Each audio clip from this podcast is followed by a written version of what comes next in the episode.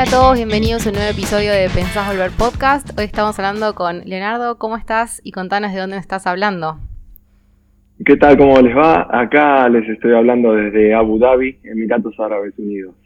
Qué genial. Y esta es la primera mm, entrevista que hacemos por Zoom y estamos viéndonos en video, que siempre generalmente hacemos por WhatsApp las entrevistas. Eh, pero bueno, contanos por qué no, no, pudo ser, que yo no sabía. Bueno, eh, WhatsApp, eh, las llamadas de WhatsApp están bloqueadas en Emiratos Árabes, al igual que Skype. Y bueno, con el tema de la pandemia, Zoom se empezó a utilizar y mucho y bueno, gracias a la pandemia pude volver a ver gente a través de, la pantalla de la computadora. Tremendo. pude volver a conectar con mi familia. ¿Y siempre fue así o sabes por qué? No, eh, eh, aparentemente Skype y WhatsApp no cumplen las normativas que pide el país eh, en lo que respecta a telecomunicaciones. Claro. Entonces, la, la compañía de telefonía del país eh, dictaminó que estaban bloqueadas. Sí te podés comunicar por un VPN, pero normalmente la señal no es muy buena, se entrecorta. Claro. Y la compañía del, del, del lugar decidió lanzar su propio sistema, pero hay que pagar. Entonces, es como que el servicio no es tan bueno. Es muy loco. Sí. Y, antes que, bueno, sigamos charlando un poco más de estas, de estas curiosidades, eh, contanos un poco cómo, cómo llegaste a, Emiratos Árabes.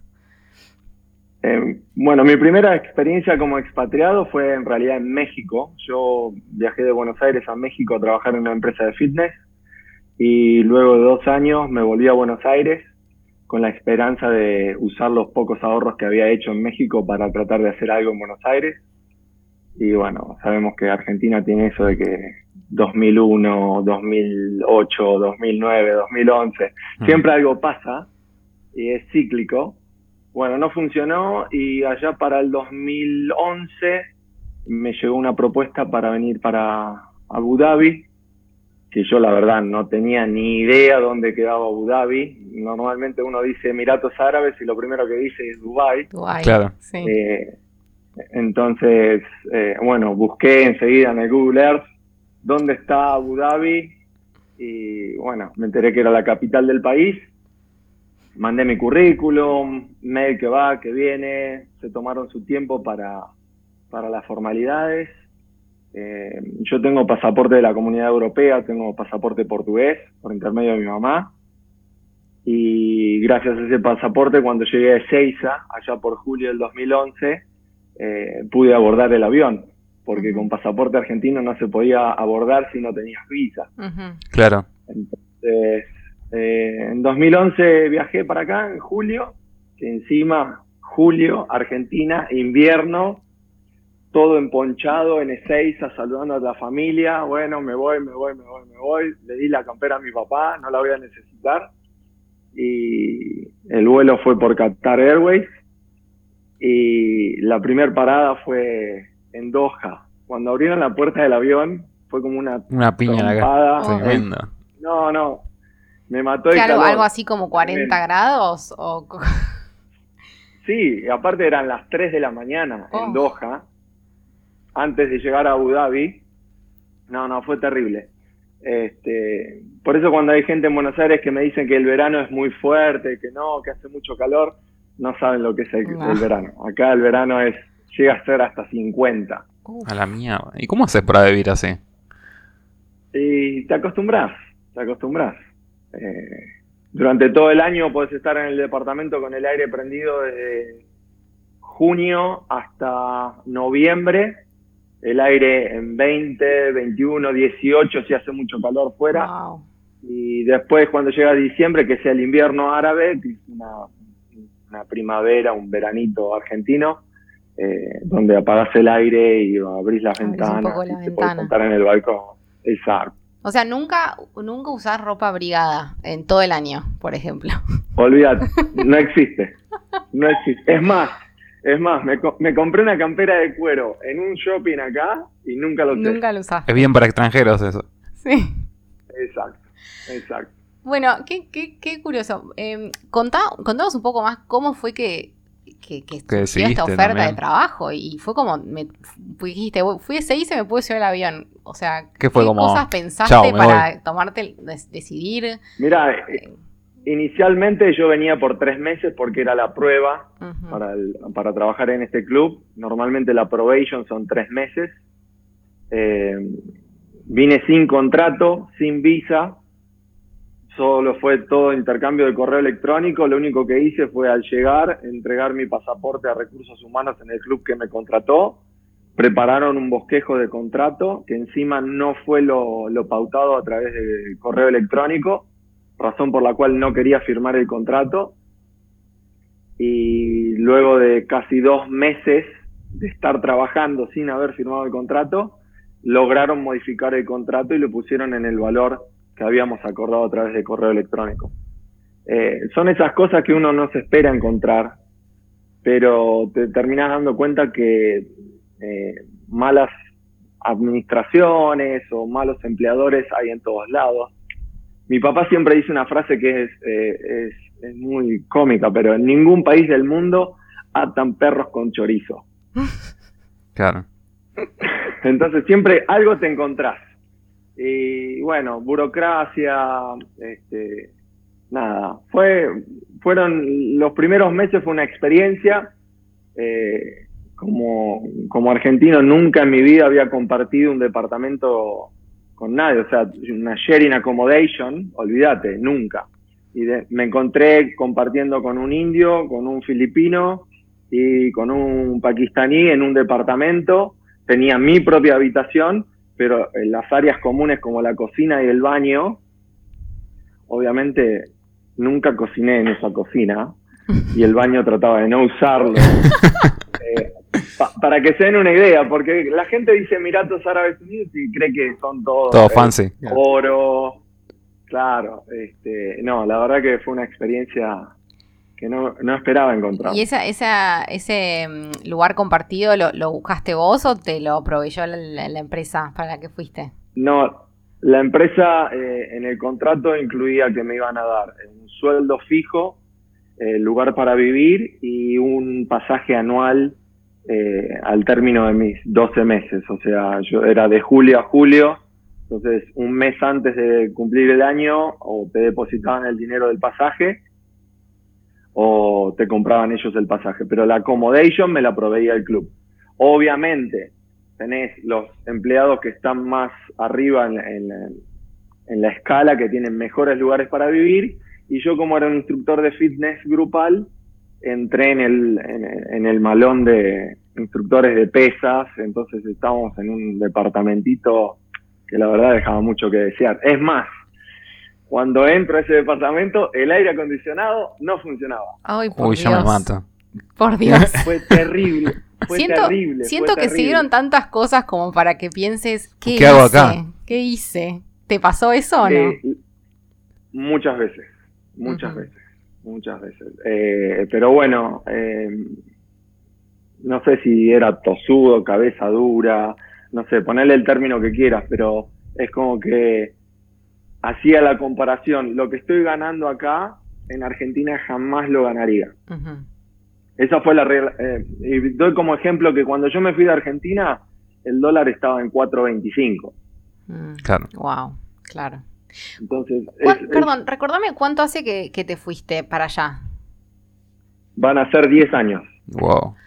Bueno, entonces, claro, bueno, claramente te fuiste, te fuiste acomodando, le fuiste encontrando la vuelta. ¿Cómo, contanos ese proceso? ¿Cómo fue que empezaste? Bueno, o sea, ¿te, gusta estar viviendo ahí ahora? ¿Lo disfrutás? ¿Lo considerás tu casa? Eh, como te había comentado a través de Twitter, eh, los siete primeros años, casi ocho años, trabajé full time para este club y es sueldo fijo, trabajar X cantidad de horas, eh, la normativa en Emiratos Árabes es que trabajas seis días a la semana, tenés que cumplimentar 48 horas semanales, eh, fichás entrada, fichás salida, era todo así, robótico. Hmm.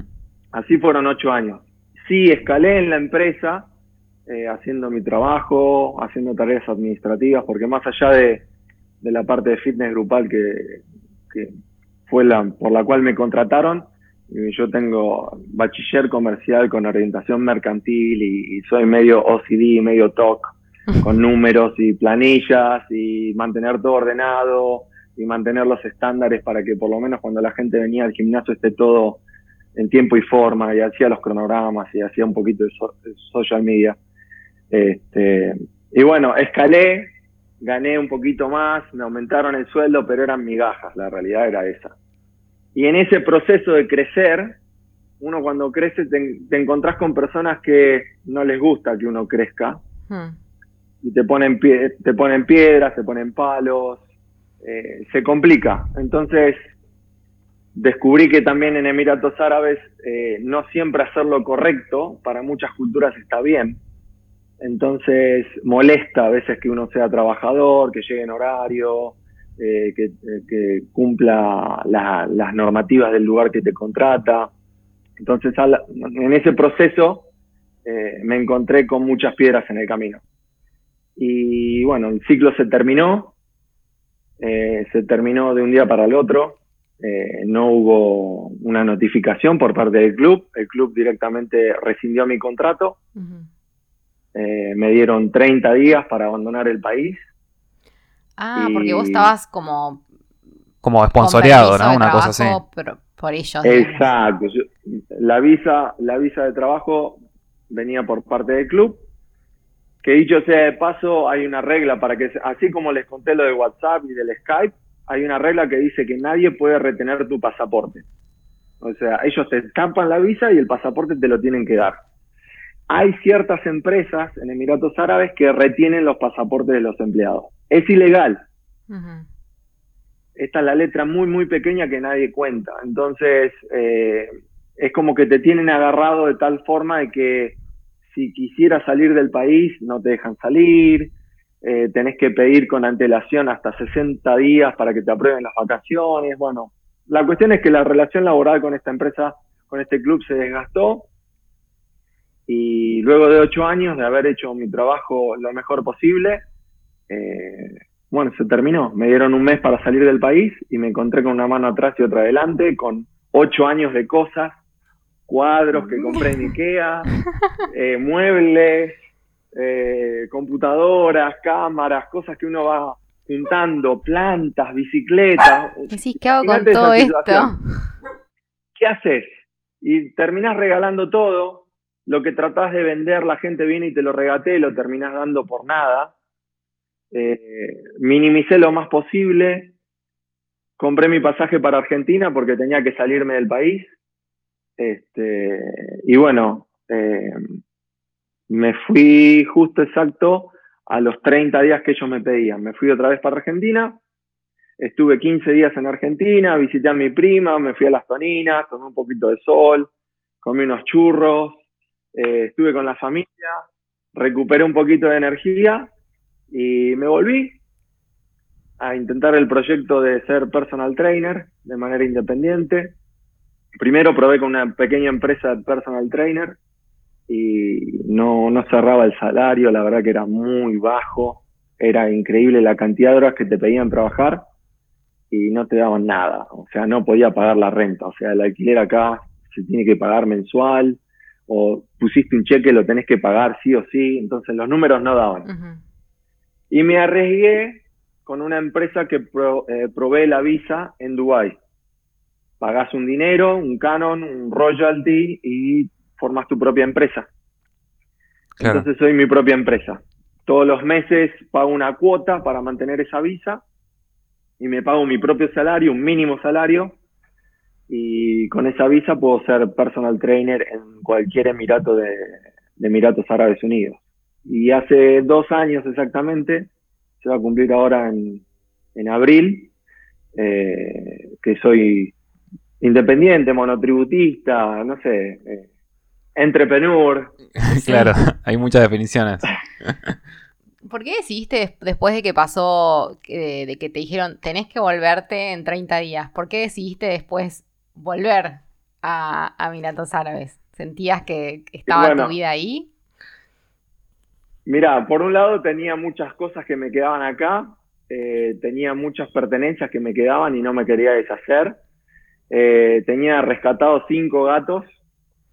Ay, Oh. claro. Sí, Entonces, eh, cinco gatos, para que te des una idea, encima me agarró esto de rescatar gatos, porque acá en Abu Dhabi está lleno de gatos por todos lados, entonces ah, estaba en programas de atrapar, eh, castrar y, re- eh, y re- le dicen TNR, TNR, atrapar, eh, castrar y re- retornar a la, a, la, a la vida callejera. O sea, me puse a hacer ese tipo de cosas en mi tiempo libre. Y de los cinco gatos, eh, me terminé quedando con tres, dos mandé a Inglaterra y los otros tres eh, los pude mandar a Argentina, que están viviendo, están viviendo con mis padres. Qué Eh, bárbaro. una, una, Qué genio. Sí. Sí, una vuelta, no te das una idea. todo. Los papeles, vino mi hermana de Alemania para darme una mano y llevarse los gatos, y que a ver cómo hacemos, que el chip, que las sí, vacunas, sí, sí. que los papeles, que la traducción para poder entrar a Argentina, y en Argentina pasaron como si nada. No le pidieron nada. Este, bueno, todo ese estrés. Pero bueno, sí, volví por los gatos, eh, estaba en pareja, eh, ya hoy en día no estoy en pareja, porque mi pareja se, re- se regresó a, a Inglaterra después de la, la pandemia, decidió volverse, y bueno, ahora estoy solo. O sea, tenías varias razones para volver, Sí, digamos. tenías muchas Sí. razones. Tenía, tenía varias razones. Fue difícil comenzar como, como independiente. Empecé con uno o dos clientes y poquito a poco me fui conectando con más gente. Logré entrar en un club, el club británico, que desde hace casi 50 años que está en Abu Dhabi. Eh, otro mindset, perdón que digo muchas palabras en No, inglés, está No, pero- está bien. este, otro, otra, otra forma de pensar, eh, otra cultura eh, más eh, británica, más organizada. Entonces, lo que yo era en el otro club, eh, en el otro club quizás me lo criticaban, Y ahora valorado. en este club me lo valoran, a tal punto que, eh, Leo, ¿podés hacer esta clase? Sí, sí, cómo no, yo la hago. ¿Puedes hacer esta clase? Sí, sí, cómo no, yo la hago. Yo, porque la verdad, llegué a un punto que tenía 27 centavos de dirham, que es la moneda de acá, en mi cuenta de banco. O sea, yo agarraba lo que venía Claro. de las cuentas. A los gatos había que darle de comer, había que pagar las cuentas, el celular, entonces agarraba lo que venía. Y hoy, en- hoy en día, eh, la verdad que eh, hago lo que me gusta, trabajo para mí y aplico todo lo que aprendí a lo largo de estos 20 años que llevo trabajando en fitness. Y con todas las experiencias de haber trabajado en Argentina, trabajado en México y bueno, los ocho años que trabajé por último en esta empresa. Este, ha sido una- un aprendizaje colosal. Me imagino, ¿no? Sí, Y la verdad que, bueno, felicitaciones. Siempre que uno se lanza a hacer algo propio, se sabe el, el esfuerzo que, que- que lleva y no y la incertidumbre. Así que Sí. está, está muy bueno Sí. y espero que te siga yendo súper bien. Lo que te quería preguntar ahora es que cuentes un poco los, eh, los shocks culturales, claro. porque imagino de que debe haber muchos. Y mm, bueno, sí, ¿cómo es el, el- el día a día? ¿Qué cosas son las que más te llaman la atención? ¿Qué cosas que por ahí si visitas Argentina ahora te miran como un bicho raro Sí, porque la ya las también. adoptaste como, como naturales? Eh, culturalmente, ya sea los árabes o otras culturas como la- las indias o los pakistaníes, son, son muy familiares, pero obviamente tienen sus, eh, sus reglas. Eh, a mí me toca entrenar alumnos locales, árabes locales, emiratíes, y obviamente yo entreno a los hombres y poco y nada veo a las mujeres. O sea, ponerlo así, es como que los más ortodoxos solamente lidias con el hombre y a la mujer prácticamente no la ves. Claro. Eh, entonces, O sea, vos no entrenás mujeres, no, estás, no, no se te permite entrenar mujeres o no, no, no- es algo que las mujeres hecho- hagan. No, las mujeres entrenan. De hecho, en el club británico yo entreno a una mujer que está casada con un local y se supone que por cultura ella no tendría que entrenar con una persona como yo. Pero sin embargo entrena, viene al club, paga su sesión, entrena en el gimnasio. El marido es súper amable. Depende de la mentalidad del marido, depende cómo viene la, la familia formada. Eh, tenés unos que son mente abierta y otros que son muy ortodoxos. Eh, yo lo que, lo que supe ni bien aterricé acá es que tenía que respetar las reglas del lugar, tenés el rezo, por ejemplo, tenés cinco rezos al día, eh, entonces, por ejemplo, si haces alguna actividad al aire libre y justo es el momento del rezo, no puedes pasar música, tenés que esperar que termine el rezo. Eh, yo cuando entreno a algún cliente también viene la hora, yo estoy más pendiente de la hora del rezo que el cliente. Claro. Porque no, no, No, quiero... faltar el respeto a nadie. Claro, como decimos en Argentina, no quiero pillar fuera del tarro. Exacto. Entonces como que estoy al pendiente, estoy mirando el reloj y no, viene el rezo y paro la música y bueno, esperamos un rato, pasa el rezo, alá y bueno, seguimos. Eh, culturalmente eh, me di cuenta que en- depende en qué área, en, qué, en, en diferentes empresas, se maneja mucho por casta. Lo que ves es que, por ejemplo, recursos humanos estaba manejado por indios, la gran mayoría, Mm. y los indios son por casta. Entonces, el jefe de recursos humanos eh, tiene todos sus subordinados y nadie eh, se pone a discutir con el superior. O- obviamente el que está arriba tarde o temprano va a perder esa posición y el que estaba más cercano va a asumir esa posición por una cuestión de herencia. Después tenés que, por ejemplo, la gran mayoría de los que hacen administración son pakistaníes, entonces hay pica entre los indios y los pakistaníes. Entonces son cosas que vas viendo y que vas, en- vas, vas aprendiendo y entendiendo cómo se manejan. Eh, después tenés que el egipcio está muy a la par del local, el egipcio tiene la fama de ser como el argentino, así vivo, como que te puede Claro. sacar mano. Entonces, como que lo primero que te dicen es tener cuidado con el, el egipcio. Mm. Claro. Tenés- ¿Y qué dicen? ¿Qué dirían de un argentino?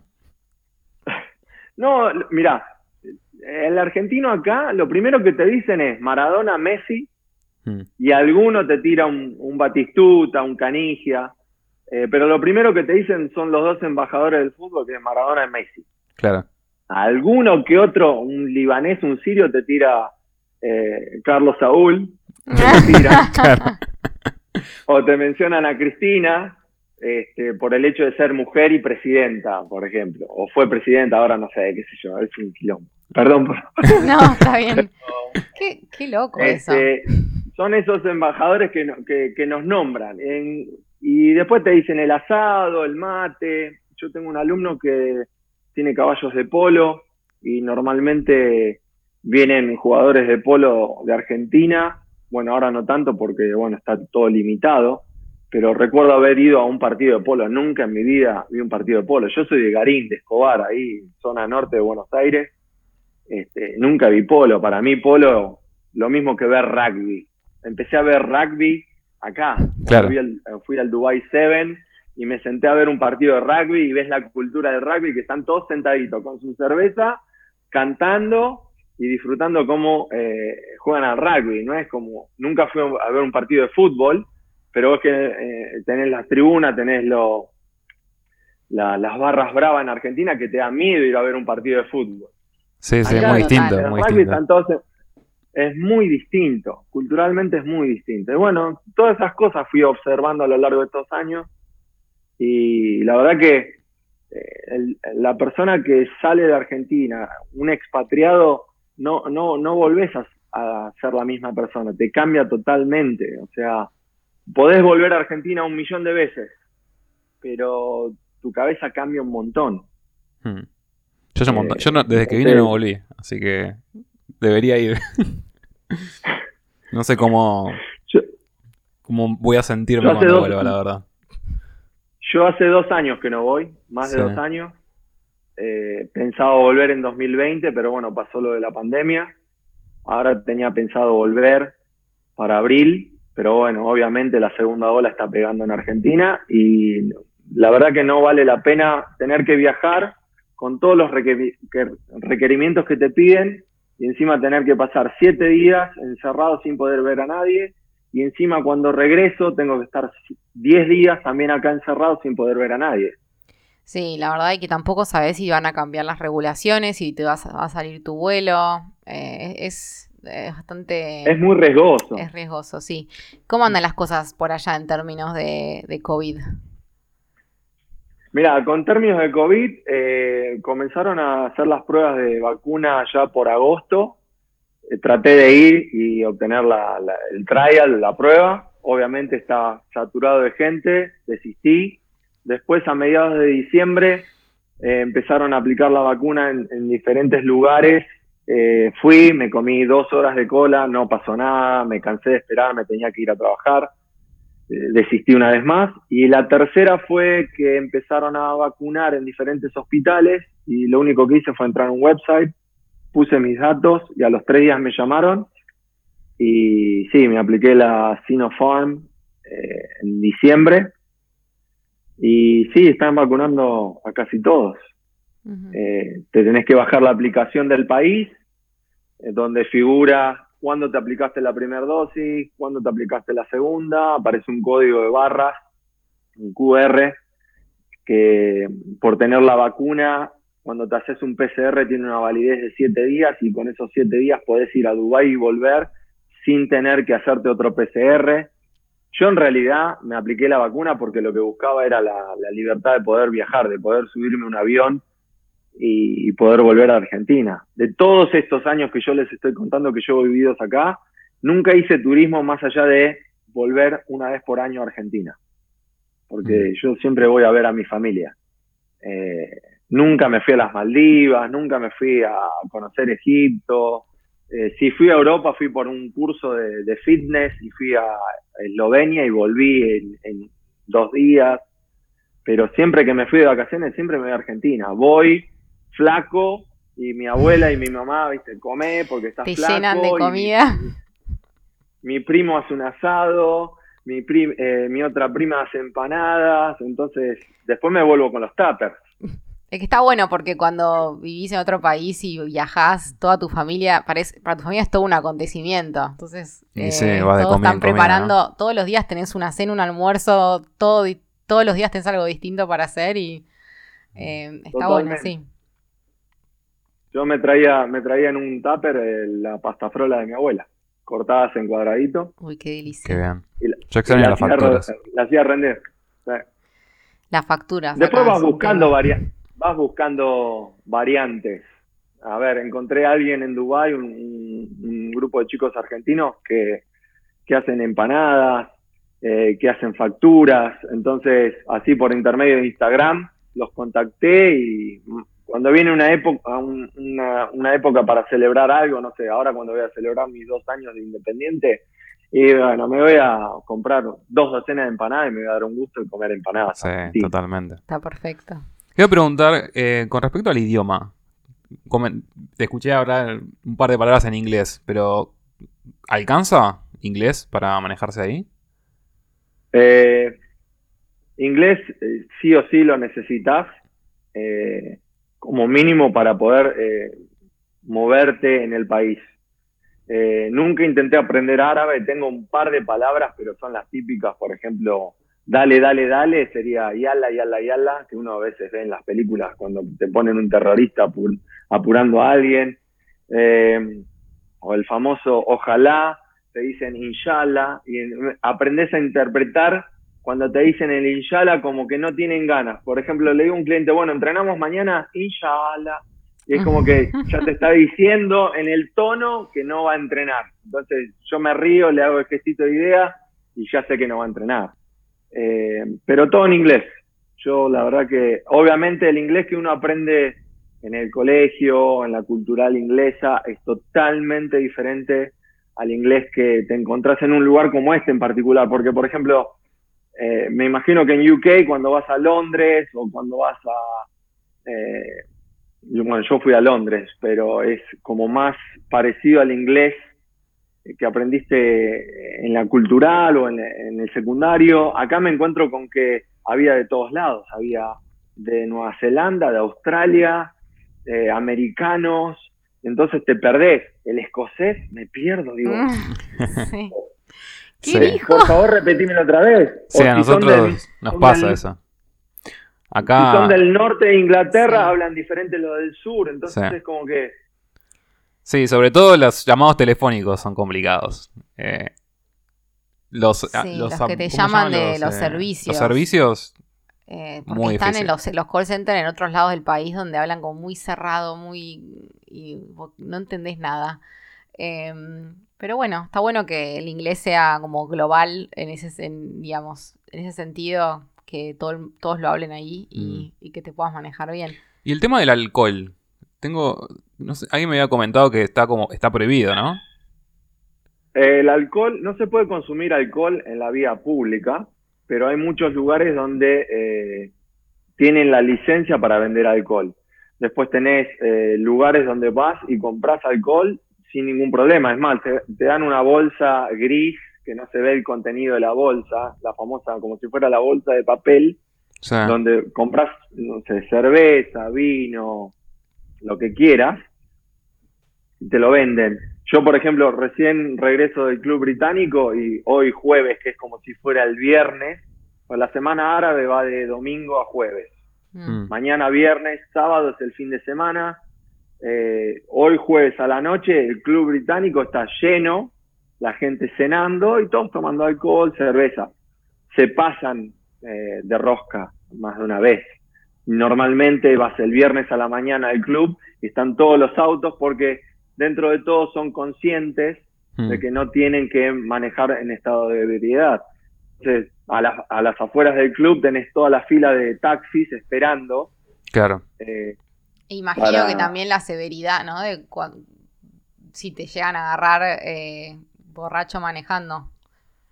Totalmente, totalmente. Acá, bueno, se manejan los black points, los puntos negros que llegan hasta 24.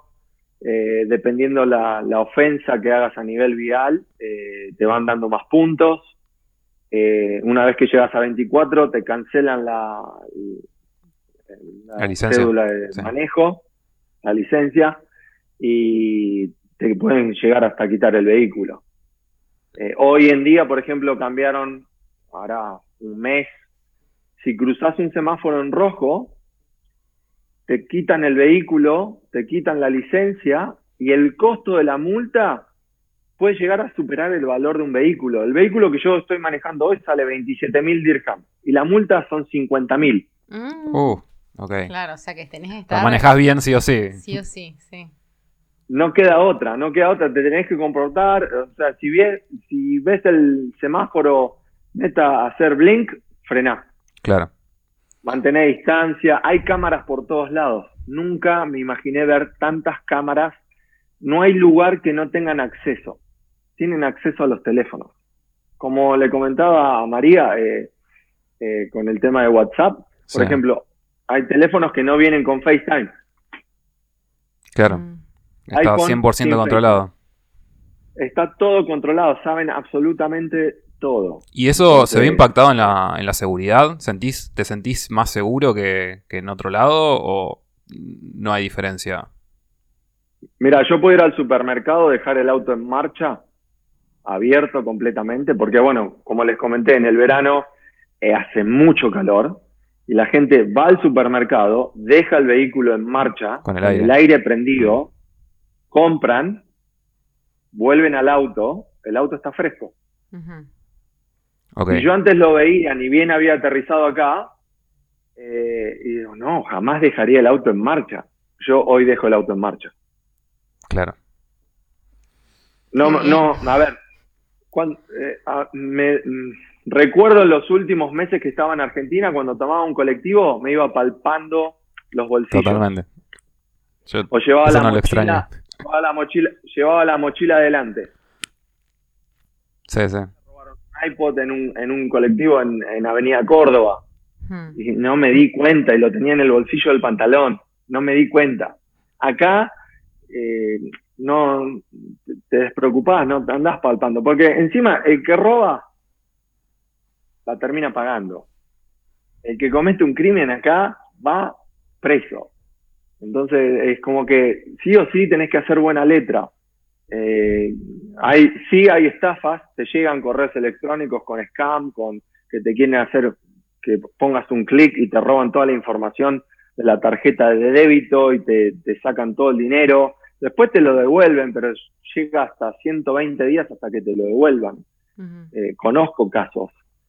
suele pasar. Eh, normalmente la policía de Abu Dhabi manda mensajes en la aplicación o mensajes de texto, tengan cuidado con, reporten. Eh, en, los sitios de Instagram siempre están eh, hablando del fraude electrónico, el fraude de cajeros. casualmente hoy veía en TikTok, hay una abogada que sube videos constantemente y está nombrando las nuevas modificaciones de, de las leyes. Por ejemplo, antes si una mujer quedaba embarazada y no estaba casada, eh, era un delito. Oh. Y a finales del 2020 cambiaron esa regulación. Entonces ya no se ve como un delito. Eh, el suicidio estaba penado con, eh, con cárcel. Entonces si alguien intentaba suicidarse y no podía, iba preso. Hoy en día con el tema de la salud mental, es como que cambiaron esas regulaciones y ahora la persona que intenta cometer un suicidio recibe apoyo psicológico, entonces es como que van evolucionando. Va evolucionando, sí, está muy bien eso. ¿Y mm, qué, le dirías a, un argentino que tal vez le salió una oportunidad similar a la tuya, por ahí de ir a un país del cual no se sabe tanto o hay mucha Culturalmente también es bastante distinto, ¿no? ¿Qué consejo le darías? Mira, yo normalmente siempre tengo amigos en Argentina que están buscando y si encuentro alguna posibilidad siempre mando los contactos.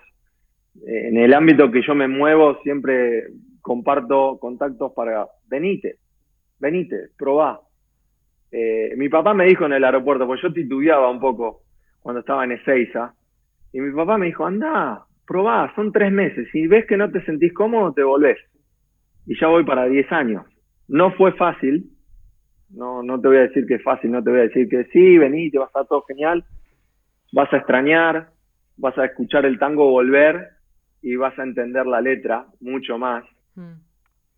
Eh, te vas a encontrar significado a, muchas cosas de Argentina. A, veces una pintura la tenés que ver a la distancia. Mm. Ves, eh, ves una foto y tenés que alejarte para entender lo que pasa. Yo extraño Argentina, extraño la familia, extraño los amigos. Eh, yo al, que quiera viajar, viaje, porque uno no somos un árbol, no nacimos para estar en un solo lugar. Necesitamos esto de conocer otras culturas y, tratar de, crecer emocionalmente y tratar de aprender. El aprendizaje que yo tuve hasta ahora, eh, hace dos años, estaba totalmente desahuciado porque no sabía qué iba a hacer y casualmente había escuchado que Alan eh, estaba con su emprendimiento y, te juro que hice causa común y dije, bien por él, bien por él, porque no hay nada, no hay nada mejor que trabajar para uno, porque, a ver, yo no era una persona, de, eh, normalmente en inglés dice morning person, la que se levanta a la me cuesta todavía igual, ¿eh? yo no era una persona que me levantaba a la mañana temprano. Te puedo asegurar hoy que a las tres y media suena el despertador, salto de la cama, ducha, me preparo, preparo el café y ya estoy saliendo a entrenar a un cliente a las 5 de la mañana. Claro. Sí, es, otra, es, es, otra cosa. Es, te da como que la motivación es distinta.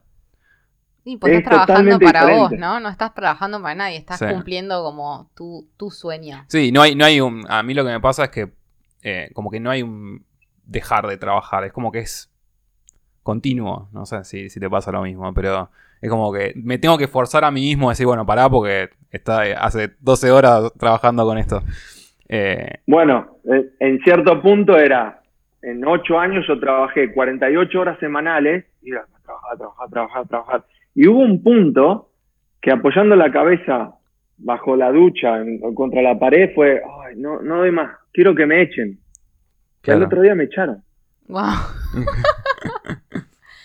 el destino. Posta, posta, posta te lo digo. O sea, esa noche yo estaba así duchándome, ah, basta, no aguanto más, quiero que me echen. Y me echaron, y se cumplió. Ahora, después te tenés que hacer cargo. Entonces, bueno, esto que te digo que sí, yo trabajo esta, 40 horas por semana y no estoy cansado porque es para mí, manejo mis tiempos. Me cancelo un cliente, listo, pongo Netflix, me pongo a ver Star Trek, viaje a las estrellas, mm, me desconecto un poco, eh, paso tiempo con, porque tengo más gatos ahora. Claro. tengo más gatos, entonces bueno, me hago cargo de esos gatos, a veces me junto con una socia del club que alimenta gatos a las 5 de la mañana y si tengo un rato libre voy, la ayudo, este, hago ese tipo de cosas que me distienden o me pongo a sacar fotos, eh, porque también me gusta eso. Eh, en las redes sociales tengo la posibilidad de comunicar lo que hago, lo que como, cómo trabajo, lo que me gusta hacer. O sea, no, no es que hay una dualidad y soy una persona que no, que no existe. O sea, lo que publico es, publico cosas de mi familia, no conozco a mi sobrino, por ejemplo, mi sobrino nació hace dos años y no lo conozco. Hmm. La última vez que vi a mi cuñada, Dante, estaba en su vientre. Entonces es como que lo conozco por fotos y ahora va a cumplir dos años y lo vi crecer y es increíble cómo el tiempo pasa. Hmm. Sí, hay, que, hay que disfrutar lo que uno hace, ¿no? Y ser sí, totalmente, totalmente. Totalmente. Muy, muy, muy, muy buena tus palabras, la verdad me, encantó mucho. Creo que la pregunta clave falta, ¿no? ¿Pensás volver? Creo que ya sé contar. Maybe, no sé, puede ser. Mira, eh, como dije eh, hace un momento, me encanta volver a Argentina por mi familia. Tengo mi familia ahí, tengo mis amigos. Me gusta visitar Argentina, me gusta ir a un café en Buenos Aires. Eh, me gusta ver a los amigos.